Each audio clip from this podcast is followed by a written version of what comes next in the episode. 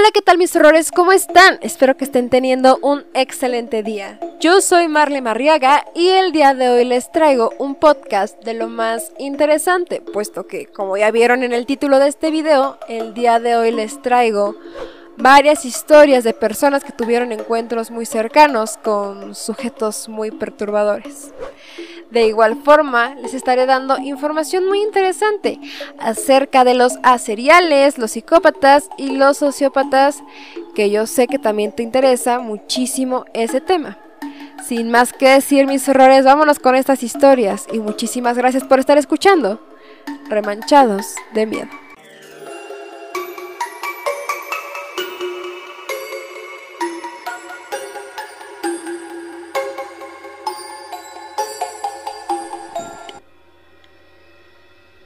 Pero bueno, mis horrores, vamos a empezar con este podcast y a hablar de los seriales. Pero antes de esto, no olviden dejar aquí abajo en los comentarios un tema que ustedes gusten del que yo haga un podcast. Yo encantada, amigos. Ya viene uno de hadas, así que espérenlo muy pronto.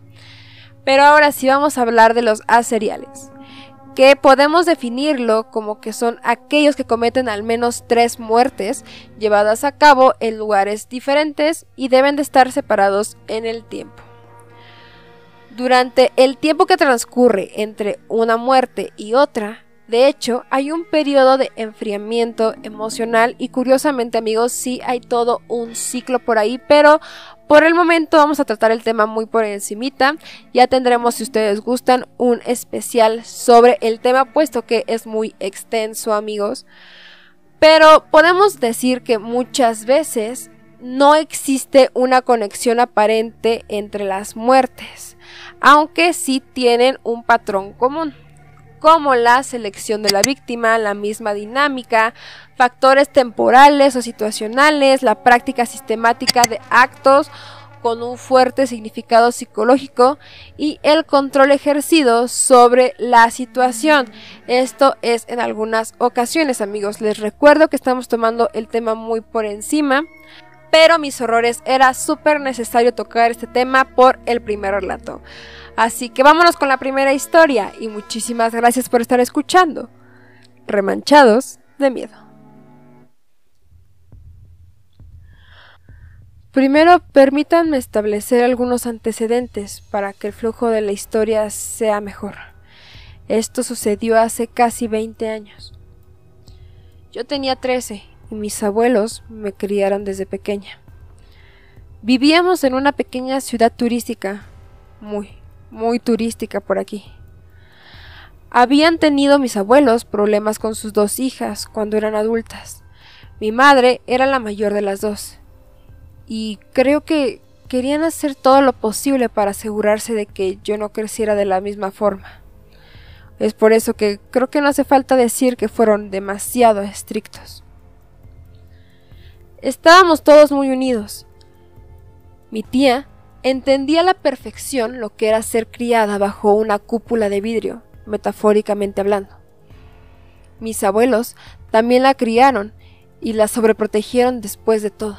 Así que, siendo mi única tía, se aseguró de que el tiempo que pasáramos juntas fuera siempre una historia interesante que escuchar. Solía quedarme en su casa los sábados por la noche. Salíamos y pasábamos el rato por la costa, era la típica tía buena onda que me dejaba pasar el rato con mi novia en la secundaria. Por supuesto, mis abuelos no tenían ni idea de que mi tía me permitía hacer todas esas cosas. Fue bueno tener una figura femenina más joven, casi como una hermana, ya que mi mamá no estaba en casa debido a que trabajaba todo el tiempo. Una noche, cuando estábamos pasando un buen rato por la playa, mi tía conoció a este sujeto, He de decir que parecía que se llevaban realmente muy bien. Fue muy amable en todo momento. Al principio, era un conversador amable y encantador. Intercambiaron números de teléfono y mi tía y yo regresamos a casa. Salieron varias veces. Incluso, este sujeto le presentó a sus padres y la llevó a su casa. El hombre vivía en medio de la nada. Era muy aterrador. He vivido en esta ciudad durante 30 años y hasta el día de hoy no puedo decidir en dónde está ubicada la casa exactamente, puesto que solo estuve allí una vez. Así que ya pueden imaginarse qué tan escondida está. Bueno, el día en que acompañé a mi tía a la casa de este sujeto, él le enseñó a mi tía a disparar un arma. Recuerdo que su hombro se balanceaba hacia atrás por el impacto del disparo y la sorprendió. Aún tengo en mi mente el recuerdo de que este sujeto tenía ropa de flamenco en su armario, pero pensé que todos tenemos gustos diferentes. Todo fue aparentemente inofensivo. Quiero decir, a lo mejor todos tienen peculiaridades. ¿Quién diría que este sujeto traería tanta desgracia y pena a nuestra familia? Aproximadamente 10 días después, estábamos nuevamente en el muelle, junto a los teléfonos públicos, hablando sobre qué hacer esa noche y qué cenar. El sujeto y mi tía tenían entre 20 y 30 años, y por mucho que me quisiera, imagino que hubo momentos en los que hice muy mal tercio. Bueno, de todos modos, estábamos en el muelle y mi cabeza empezó a doler muchísimo. El hombre traía varios analgésicos y me ofreció uno. Por supuesto me negué y le dije que tenía una gran tolerancia al dolor de todos modos y que no necesitaba de esas cosas. Luego, con una gran sonrisa, me preguntó si acaso podía asegurarse de eso. En ese instante, retorció mi brazo detrás de mi espalda hasta que escuché un popo. Empecé a llorar de dolor y a gritarle a mi tía, pero él solo me dijo Oh, cariño, solo estaba jugando. Dijiste que tenías una gran tolerancia. Supongo que era más fuerte de lo que pensaba. Lo siento, no hay necesidad de que arruines todo esto. Entré a la oficina privada del muelle que manejaba mi abuelo. Mi tía entró y me dijo que lo había visto todo y que el sujeto estaba enfermo definitivamente, que iba a hablar con él al respecto. Él la convenció de que había sido un accidente y se ofreció a llevarme al hospital. Repito que él era demasiado carismático, muy inteligente, muy astuto. Mi tía le creyó. Aproximadamente un mes después del incidente y aún con mi brazo inhabilitado, estaba con mi tía cuando me dijo que este sujeto iba a venir a la casa esa tarde. Yo le pedí que por favor viniera mi novio, al cual le cambiaré el nombre por ser un tema delicado. Carlos fue mi novio en la secundaria y había sido mi mejor amigo. De hecho, él sabía todo acerca de mi familia y evidentemente también de este hombre. Así que mi tía pasó por Carlos a su casa y lo trajo para que estuviéramos juntos un rato. Por alguna razón, en cuanto este sujeto vio a mi novio, enfureció.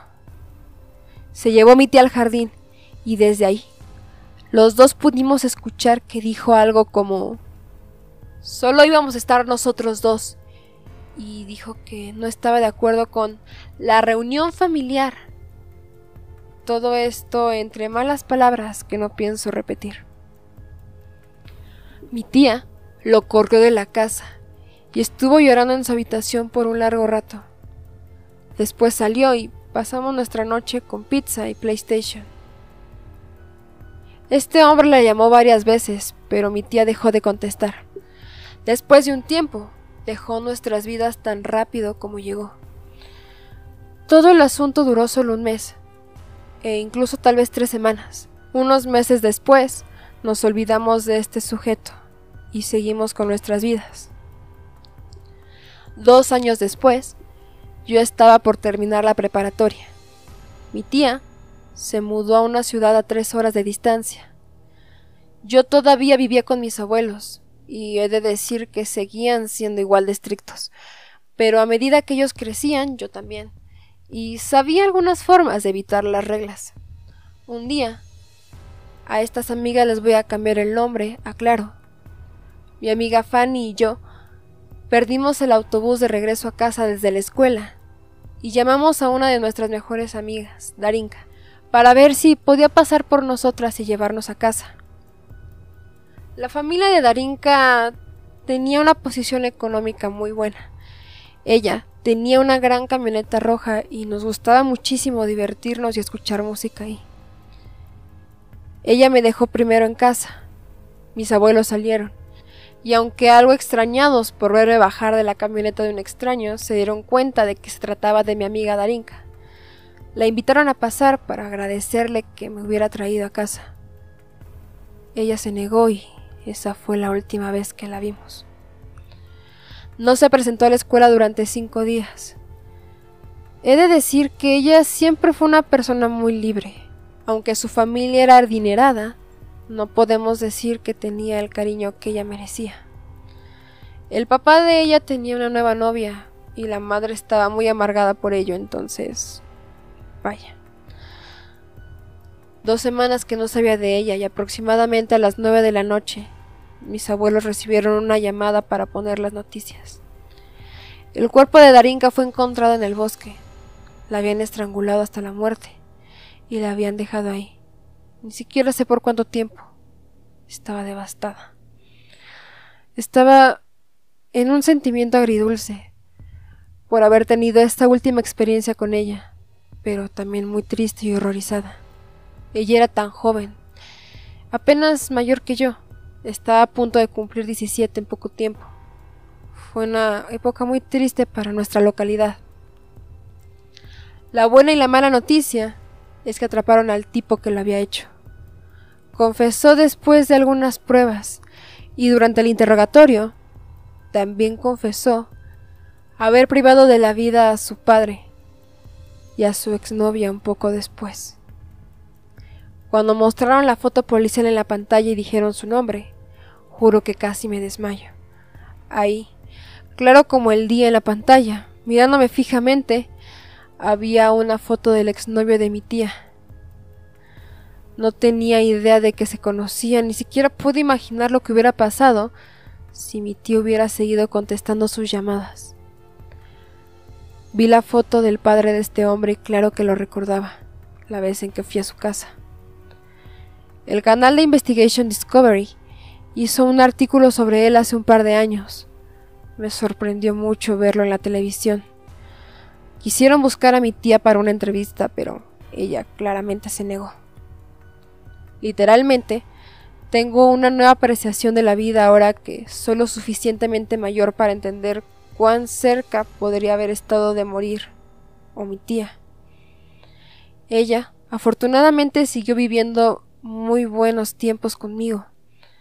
Tengo una vida hermosa con mi esposo y tres hijos que probablemente no hubieran sucedido si las cosas hubieran sido diferentes aquella noche.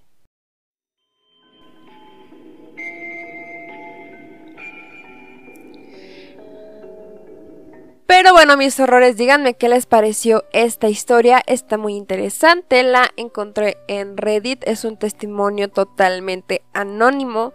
Así que voy a estar buscando información a ver si encuentro este documental del que habla con toda la información que les acabo de presentar. Estaba en inglés, así que tuve que traducir y adaptar algunas cosas.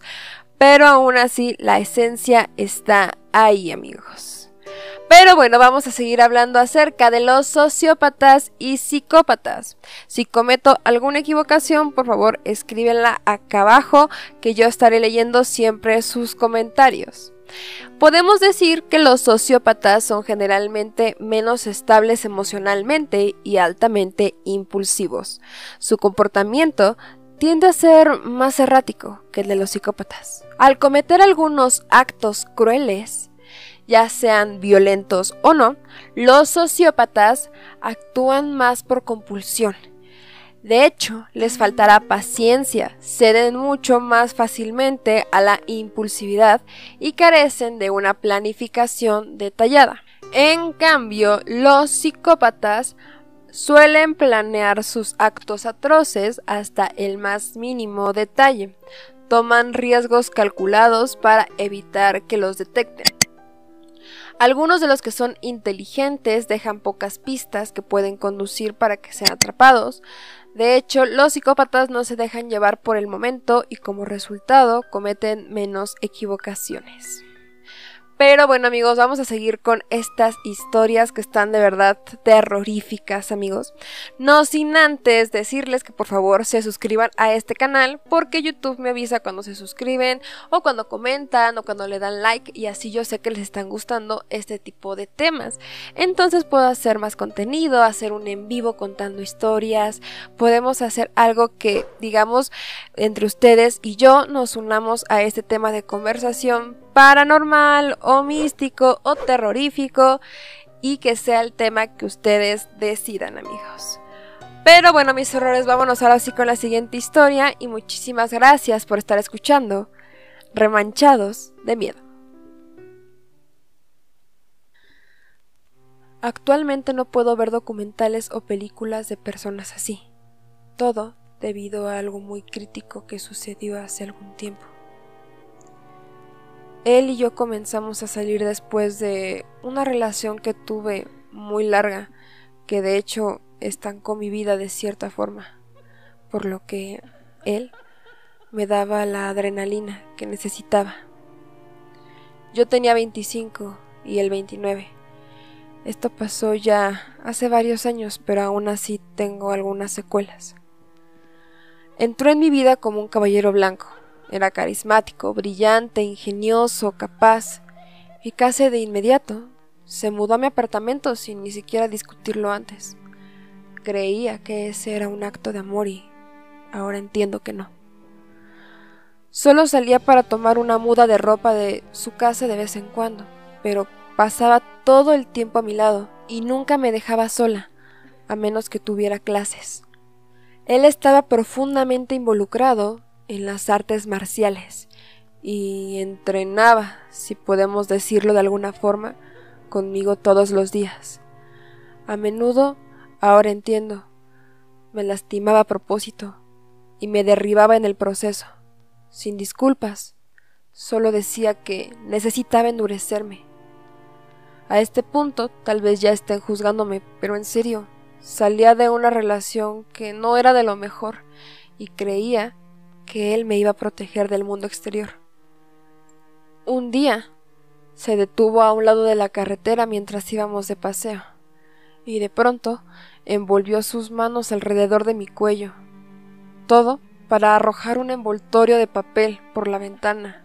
Sonrió cuando vio mi cara de miedo y me dijo que solo estaba jugando, pero que si le decía a alguien, me mataría. Casi adoptamos un perro, una amiga y su esposo habían tenido un mesticito de un año y nos lo ofrecieron, ya que siempre había soñado con tener uno. El perrito era dulce y tierno. Cuando lo llevé a mi apartamento para que conociera a mi ahora exnovio, el perro se asustó de inmediato al verlo, gruñendo con los pelos de punta. Incluso me ladraba como si quisiera que me fuera con él. La verdad es que no me gustaría entrar en detalles sobre cómo reaccionó me metí y defendí al perrito en ese momento. Lo llevé al veterinario y se lo devolvió a mi amiga con mucha pena. Debido a lo sucedido con el perro, me armé de valor para romper con él. Debido a que no dejaba de ir a mi casa a buscarme y de seguirme entre las calles, me mudé de ciudad, pero aún así logró localizarme y volvimos a entablar una relación. Me llevó una serenata y un ramo de 200 rosas. He de admitir que estaba muy mal psicológicamente y me hizo sentir que no encontraría a alguien como él. Supongo que no aprendí mi lección. Un mes después, me decía repetidamente que no valía nada, y todos nuestros amigos en común pensaban que él estaba loco y se alejaron de mí para evitarse problemas, puesto que él también era muy agresivo con mis amigos. Todavía no puedo entender cómo es que llegué hasta este punto. No entiendo las decisiones que tomé en ese momento. Él siempre jugaba con mi mente. De repente, me hacía sentir tan poderosa como él, como si fuéramos nosotros contra el mundo. Y otras veces, me hundía en el abismo. A partir de este punto, he de decir que algunas cosas no las recuerdo creo que mi mente reprimió algunos momentos para protegerme, pero he de decir que él se volvió extremadamente manipulador, más de lo que ya era, y me decía que no sería nada sin él. En una ocasión me confesó, así de la nada, que si tuviéramos hijos y nos separábamos, se los quedaría él, porque no creía que yo fuera una buena madre. Me puso en contra de algunos de mis mejores amigos y me convirtió en una persona muy tóxica. Estaba muy mal emocionalmente y en alguna ocasión casi me convence de quemar mi casa. Sí, la casa de mis papás, con mis hermanos adentro. Ya recibí atención médica al respecto. No puedo recordar por qué o cómo lo hizo. Todo esto solamente lo sé porque yo lo anoté en un diario, porque si no lo hubiera hecho, seguramente estaría en la cárcel. Cuando finalmente lo corté, me dijo, me amenazó, que iba a quemar mi casa con toda mi familia adentro. Sin embargo, ya ha pasado mucho tiempo. Ahora tiene un hijo con una muchacha 10 años más joven que él. He tratado de contactarla para advertirle, pero supongo que él le ha dicho muchas mentiras de mí. Al principio, este hombre fue como un hijo para mis padres. Creo que si los familiares pudieran odiar a alguien, sería él, con todo su corazón, pues en algún punto de la relación que entablé con él, también creí, manipuló mi mente y realmente pensé que ellos eran malas personas que nos querían separar. De verdad, no entiendo cómo es que lo hizo. Ahora sigo sufriendo con mi salud mental. Y esto es algo que él me robó. Y he llegado a creer, a este punto de mi vida, años después, que jamás volveré a ser la misma nunca.